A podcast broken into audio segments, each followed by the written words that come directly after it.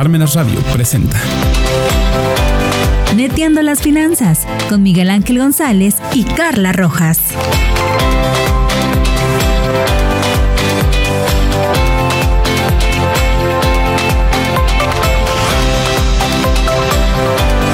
Hola amigas y amigos de Neteando las Finanzas, feliz inicio de año, muchísimas gracias por estar con nosotros, soy Miguel González y la verdad es que les deseamos que este año, este año sea lleno de bendiciones, lleno de trabajo, lleno de éxitos compartidos y que sea una oportunidad, cada día sea una oportunidad para ser felices. Eh, a nombre de Parmenas Radio, a nombre de quienes formamos parte de Neteando las Finanzas, feliz, feliz 2022. Y bueno, pues también eh, con este año empiezan nuevos ciclos también en este programa. Eh, desde aquí le mandamos todo nuestro cariño y nuestro, nuestro abrazo a Carla Rojas, que era co-conductora de este programa y que ahora pasa a la parte eh, de la producción y de la logística detrás de las cámaras. Eh, Carlita, muchísimas gracias por todo el 2021, por todo lo que hiciste en este programa y por lo que seguiremos haciendo juntos. Desde aquí, desde aquí siempre serás parte de, de estos micrófonos de Nintendo las Finanzas y mucho éxito en tu vida profesional. Sé que te va a ir muy bien. Y bueno, pues 5 de, 5 de enero, estamos a punto de, esperar la llegada de los reyes, eh, ya las roscas seguramente están preparadas y demás, y así hoy quise invitar a una amiga a la que quiero y admiro muchísimo y que además tenía muchos años de no vernos, pero siempre, siempre cercanos este, y pendientes de lo que hacemos, eh, mi querida Giovanna. ¿Cómo estás? Muy bien, Miguel. Muchas gracias por invitarme en este espacio. Muchas gracias. Hola a todos. Estoy muy contenta de, estar aquí contigo y pues vamos. Muchísimas gracias, Jovis, por estar con nosotros. Este, Giovanna, nos conocimos en la Facultad de Contaduría Pública, eres contadora, te dedicas también al tema profesional, pero también eh, surgió en ti el tema de emprender. Cuéntanos un poquito, ¿qué, hiciste? ¿Qué estás haciendo? Eh, ¿Por qué surge esta idea? ¿no? Claro. Pues mira, principalmente, eh, obviamente también me he dedicado a, los temas profesionales, ¿no? Como contadora, como, bueno, me dedico a, otras cosas, pero también fui mamá, ¿no? Entonces siempre esa parte yo creo que cambia la vida de toda mujer. Entonces en este afán que yo creo que hoy tenemos muchas madres y padres, también nos incluyó, eh, de darle lo mejor a los hijos, de hacer algo más por ellos que solamente pues mirarlos crecer, eh, yo tomé la iniciativa pues de buscar clases para mi hijo de estimulación temprana ¿no? Busqué algunas opciones y, y lo estuve llevando, pero la verdad es que decía yo, me gustaría algo más. Estuve informándome, obviamente, documentándome y pues me surgió la idea de hacer un proyecto un poco más completo, ¿no? De lo que ya había en el mercado que fue eh, dar estimulación temprana para bebés de cero meses a tres años, pero sensorial y multisensorial, ¿no? Entonces quise como mejorar esta parte que yo misma necesitaba para mi hijo, era una, necesidad que, tenía mi, mi, hijo y lo mejoré. Entonces, bueno, tengo este proyecto, eh, la verdad es que surge con esa idea, ¿no? De poder darle a mi hijo una mejor estimulación. ¿Y por qué estimulación temprana? Porque la verdad es que yo creo que tanto tú como yo no lo vivimos, ¿no? Yo creo que los adultos de nuestras épocas no tuvimos esa oportunidad. Y dices, bueno, ¿y por qué está de moda? ¿O qué? Con eso qué, ¿no? ¿Qué, nos deja? Entonces, la verdad es que la estimulación temprana hoy en día ya se ve como algo básico y súper importante en el desarrollo de los pequeños, ¿no? Porque obviamente em, estimula, desarrolla y mejora su nivel cognitivo, su nivel lingüístico, su nivel motor y su nivel socioemocional. Entonces, la verdad es que ya es una parte fundamental eh, en nuestras vidas. Si tú dices, ay, a veces me, me, topo con adultos ya que dicen, ay, yo no sé hacer esto, me desespero, ¿no? Ay, yo no sé ensartar, yo no sé, no puedo. La verdad es que son limitantes que vamos teniendo porque nosotros no, no logramos desarrollar esas habilidades. Al final son habilidades, ¿no? El socializar también eh, nos tiene mucho que ver con esto. Entonces, básicamente esta es la importancia, ¿no? De, de que toma y digo, bueno, vamos a ver, ¿no? Cómo se desarrollan los pequeños, cómo funcionan y logras ver un avance súper, súper importante muy fuerte en los niños el que digas, oye, yo creo que a esa edad yo no me movía así, yo creo que, ay, yo hice esto, ¿no? Estos niños vienen muy revolucionados. Exacto, y sí pasa, ¿no? ¿No te ha pasado que veces y dices, ay, ¿qué le pasa a los niños de hoy que, que traen otro chip? Sí. es verdad, Sí es verdad, pero también nosotros somos parte de ese chip, ¿no? Que es, es, un, estímulo, es un estímulo constante que el cerebro registra, obviamente, y que es a través de ejercicios básicos. No es algo complicado, pero sí debe ser adaptado a las necesidades de tu bebé, adaptado a los objetivos. Eh, a veces nosotros como padres siempre tenemos una competencia de ¿por qué mi hijo ya camina? ¿Por qué el tuyo no camina? ¿Por qué el mío sí gateó? ¿Por qué el tuyo no gateó? ¿Por qué el mío corre y se cae a la de tres? Entonces, todo ese tipo de situaciones que a veces a nosotros como padres nos frustra, la verdad es que son manejables, son controlables y sobre todo forman parte del desarrollo de los pequeños. Entonces, yo a través de este centro que se llama Centro de Estimulación Temprana Paso a Paso, logramos hacer un equipo padrísimo en el cual, bueno, ofrecemos ese tipo de servicios a, pues a los bebés, a los papás, obviamente. Este, sin lugar a duda, ahorita eh, por el tema todo este de la pandemia, todo este, este rollo, no estamos con puertas abiertas, sin embargo, estamos a domicilio.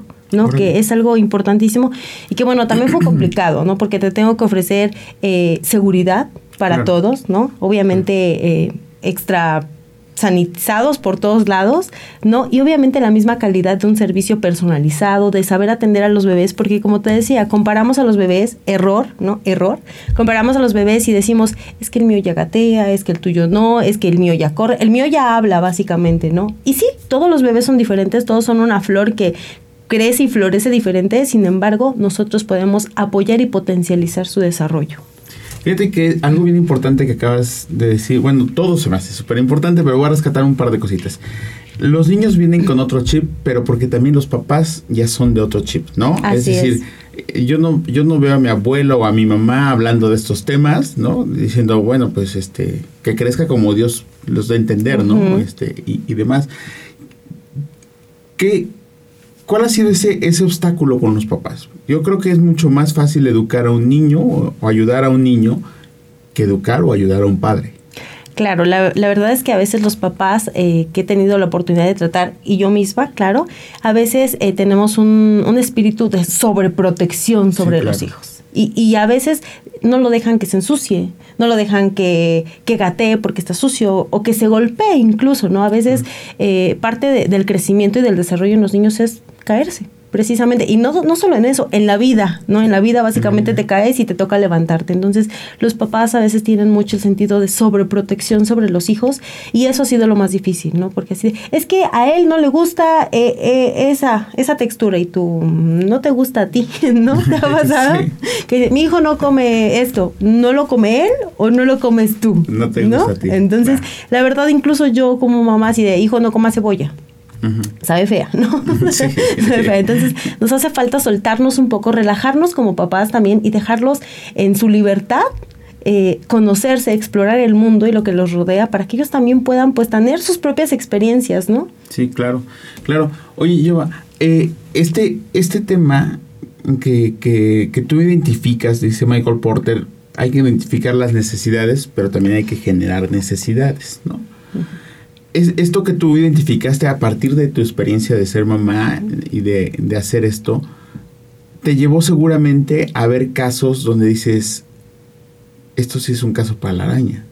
O sea, un niño que a lo mejor necesitaba realmente este tipo de estimulación, de tratamientos y demás, y que después se convirtió en un caso de éxito para ti. Claro. Cuéntanos uno, uno de estos. Mira. Porque aquí decimos la neta, ¿eh? Entonces, pues, la neta, ¿sí funciona o no funciona? No, claro. Fíjate que tengo casos miles, ¿no?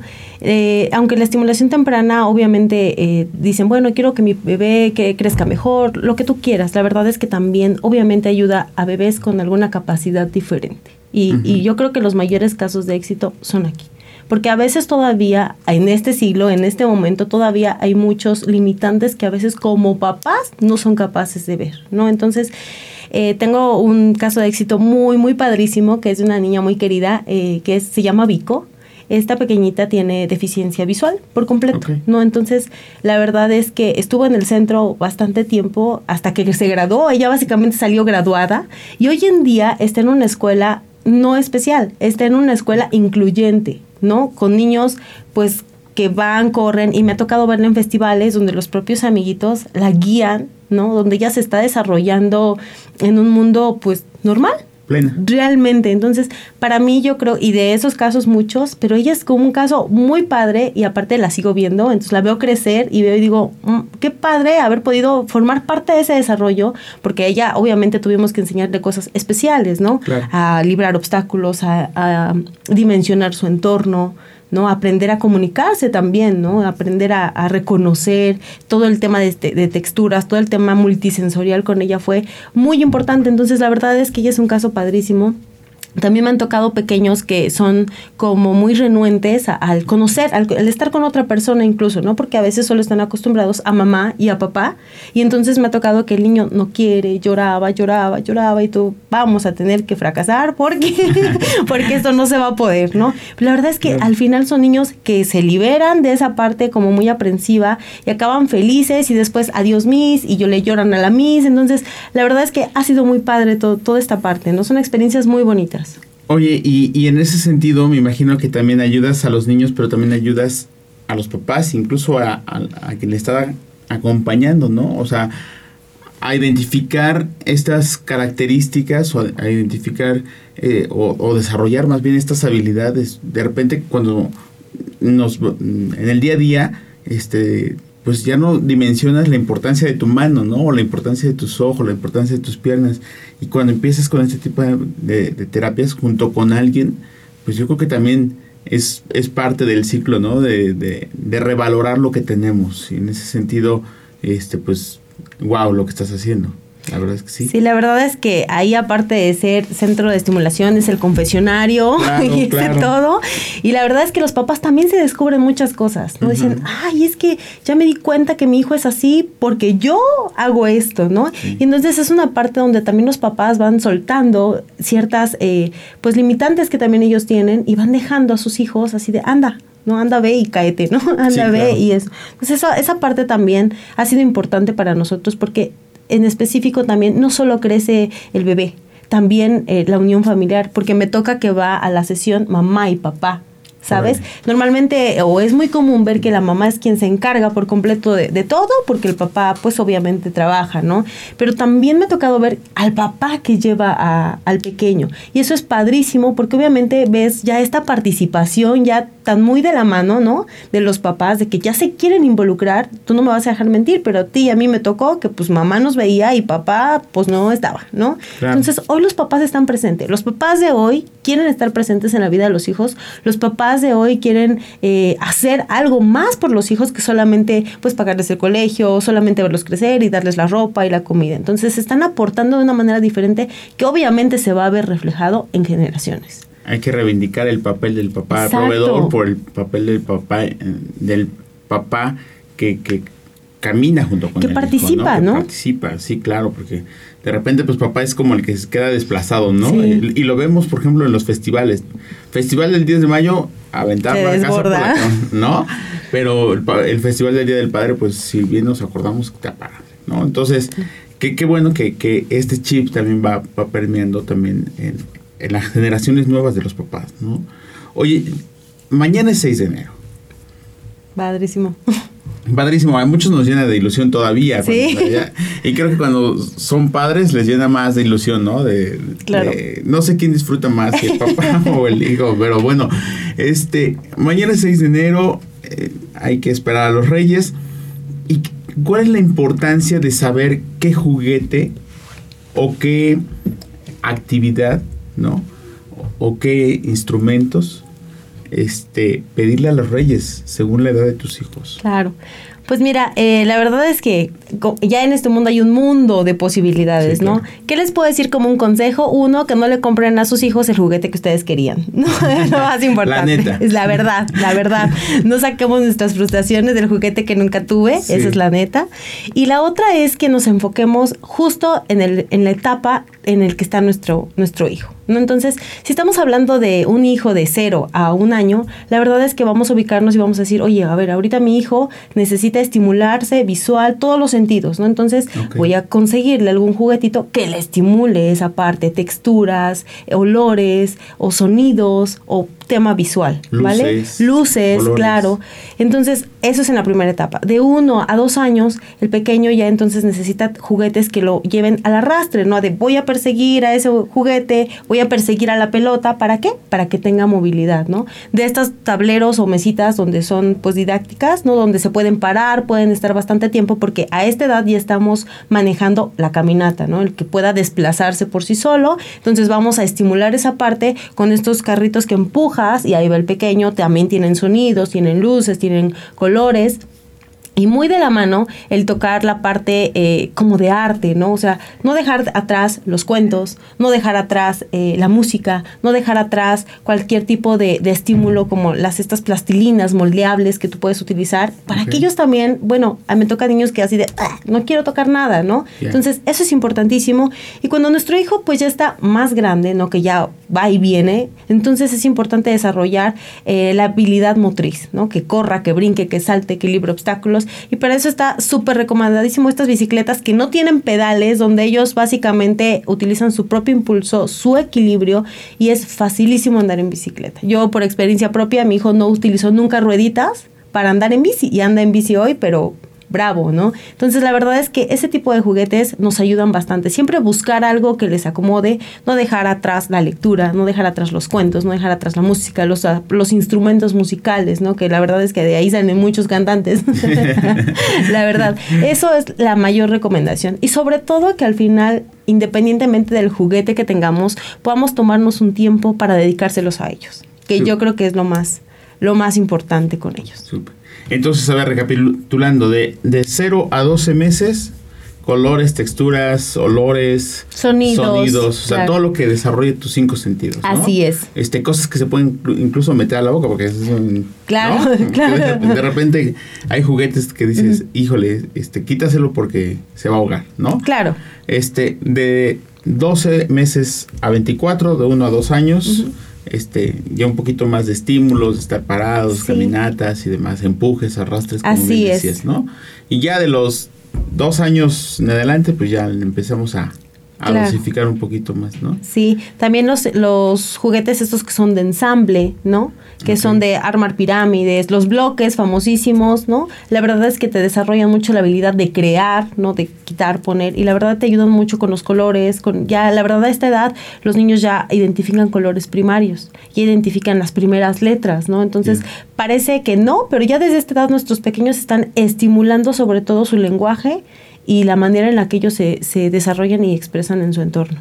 Pues ya está, este, papás ya saben cómo ayudar a los reyes para que mañana este, sus hijos tengan instrumentos que realmente les ayuden, no solamente que sean este el outsourcing del papá, ¿no? De vete a jugar para allá. ya sé. ¿No?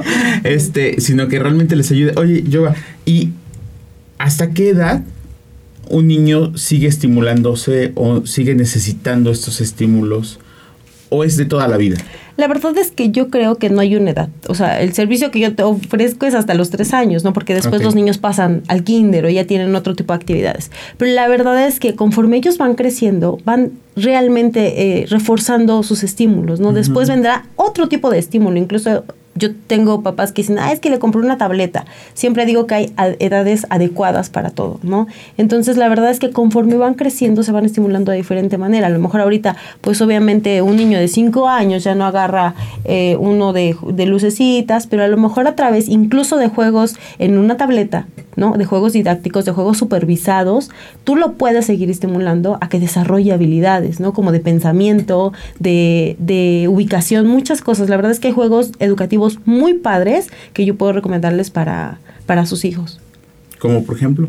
Bueno, es que están unos que, no, digo marcas. Sí, sí, sí, adelante, adelante. Bueno, hay, hay juegos eh, donde pueden ellos crear con bloques, es como tipo Legos, donde ellos pueden crear con bloques, donde pueden empezar a administrar incluso un, no un negocio, pero por ejemplo a mi hijo le gusta mucho uno de restaurantes, donde él arma hamburguesas y le genera una habilidad para decir, ahora esto, porque este juego que no lo tengo el nombre, pero así de, ahora forma la hamburguesa, pero primero con la lechuga, esto, esto. Entonces, él, la verdad, le gusta bastante ese juego y también tiene uno como de tipo eh, juego de palabras, que ya ellos van creando y mi hijo pues tiene seis años, básicamente está aprendiendo a leer.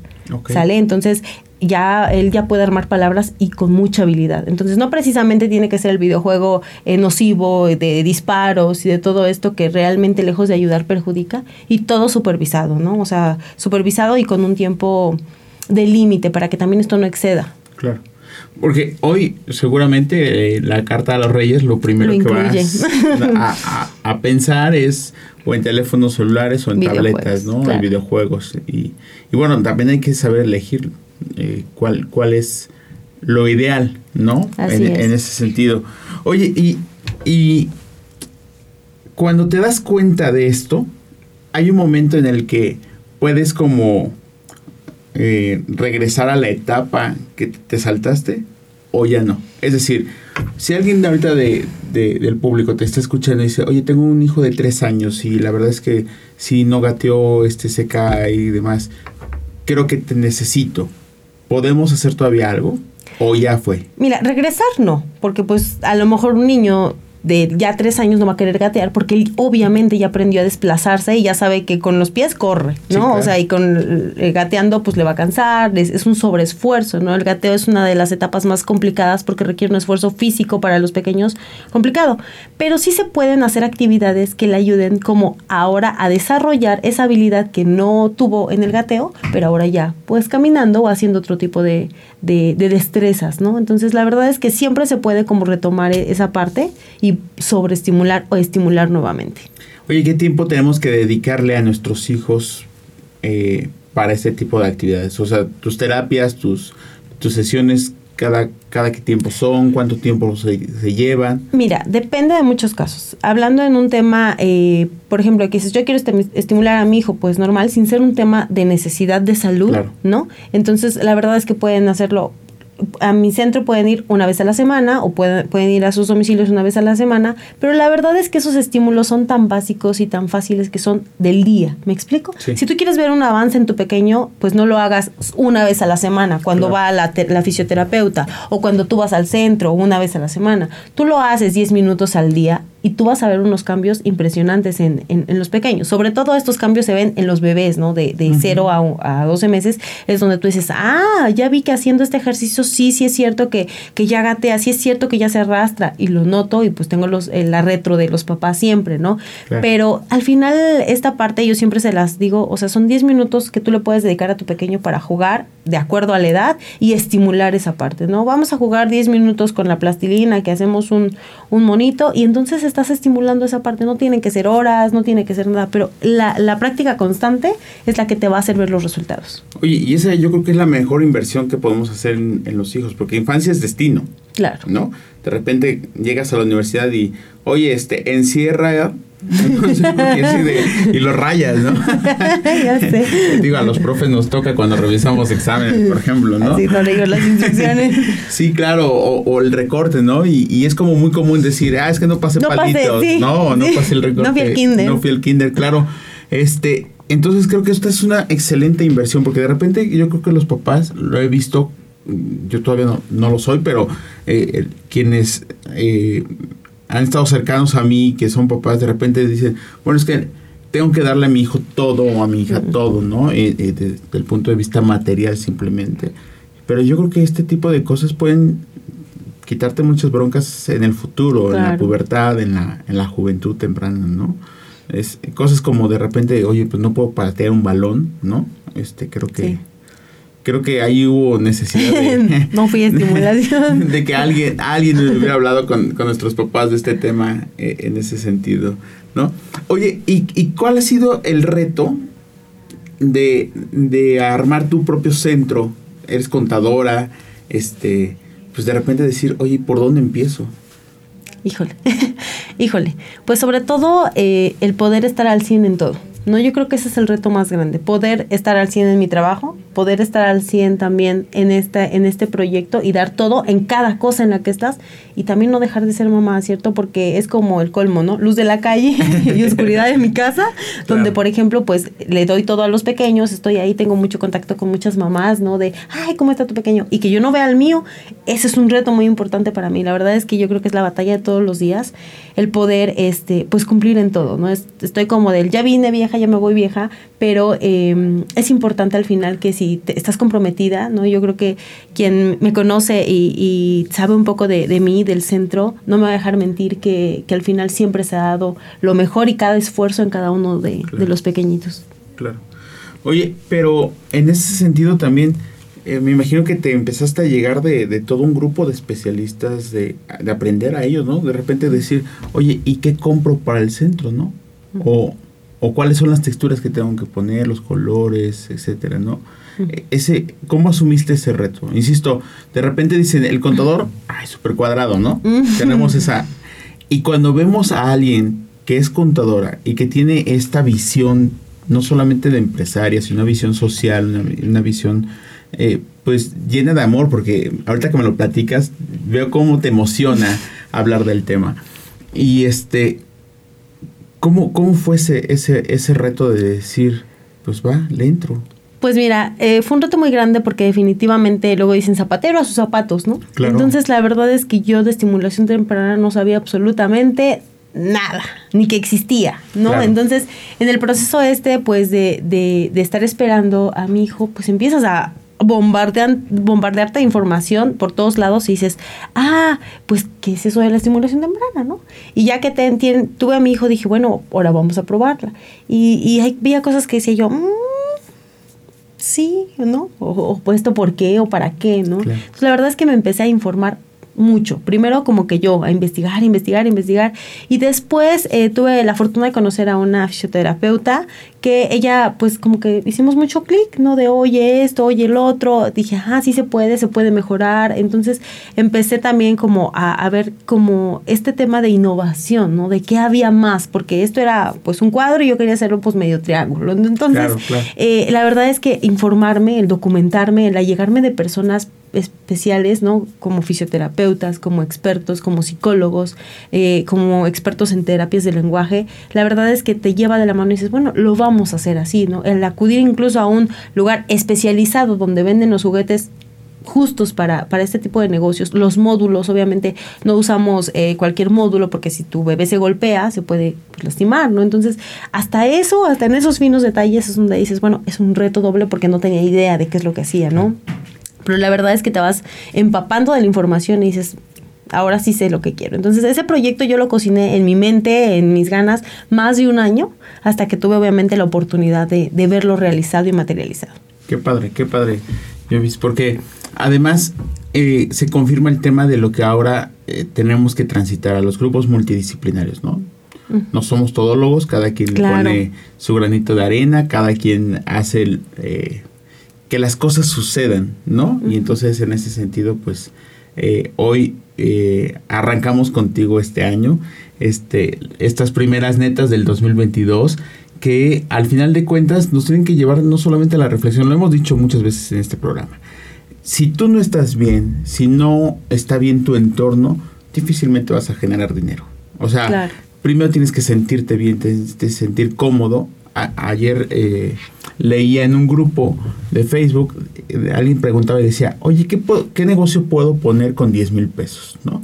Y en los comentarios me, llamó mucho la atención uno que decía, si no sabes qué es lo que quieres y qué es lo que te gusta, aquí no vas a encontrar la respuesta. ¿no?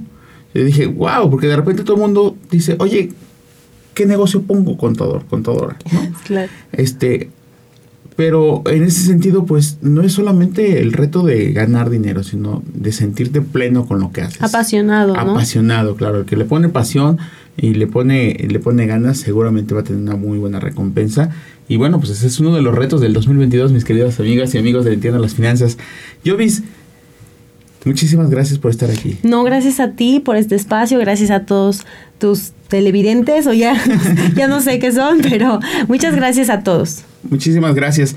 Que, que este 2022 traiga, traiga muchos pasos a pasitos este, llenos de éxito, llenos de amor. Muchísimas gracias. Llenos de cosas bonitas. ¿Con qué cerramos? Cuéntanos algún mensaje final.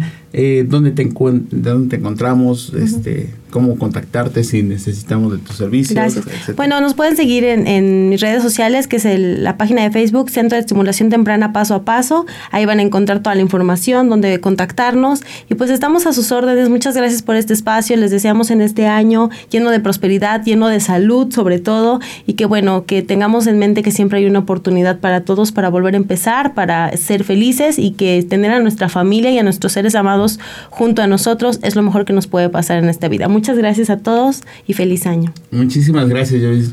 Muchísimas gracias. Gracias a, a Parmena Radio por eh, permitirnos comenzar este año nuevamente y que caminemos, sigamos caminando juntos. Ah, un saludo especial al doctor Silvino. Eh, que es el, el, que nos abre estos espacios. A Mirna, Mirna Cortés detrás de las cámaras y los micrófonos. Que tengas un excelente año, Mirna. Que haya muchos programas excelentes como los que siempre nos acompañas. Y muchísimas gracias, gracias a todos ustedes porque este, este programa sin ustedes no sería nada. Suscríbanse, denos un like, denos un comentario. Ya sabes si tienes alguna neta que venir a decir, este es tu espacio, aquí te esperamos, porque aquí estamos preparados para todo. Nos vemos en la siguiente, la siguiente semana. Chao. Chao.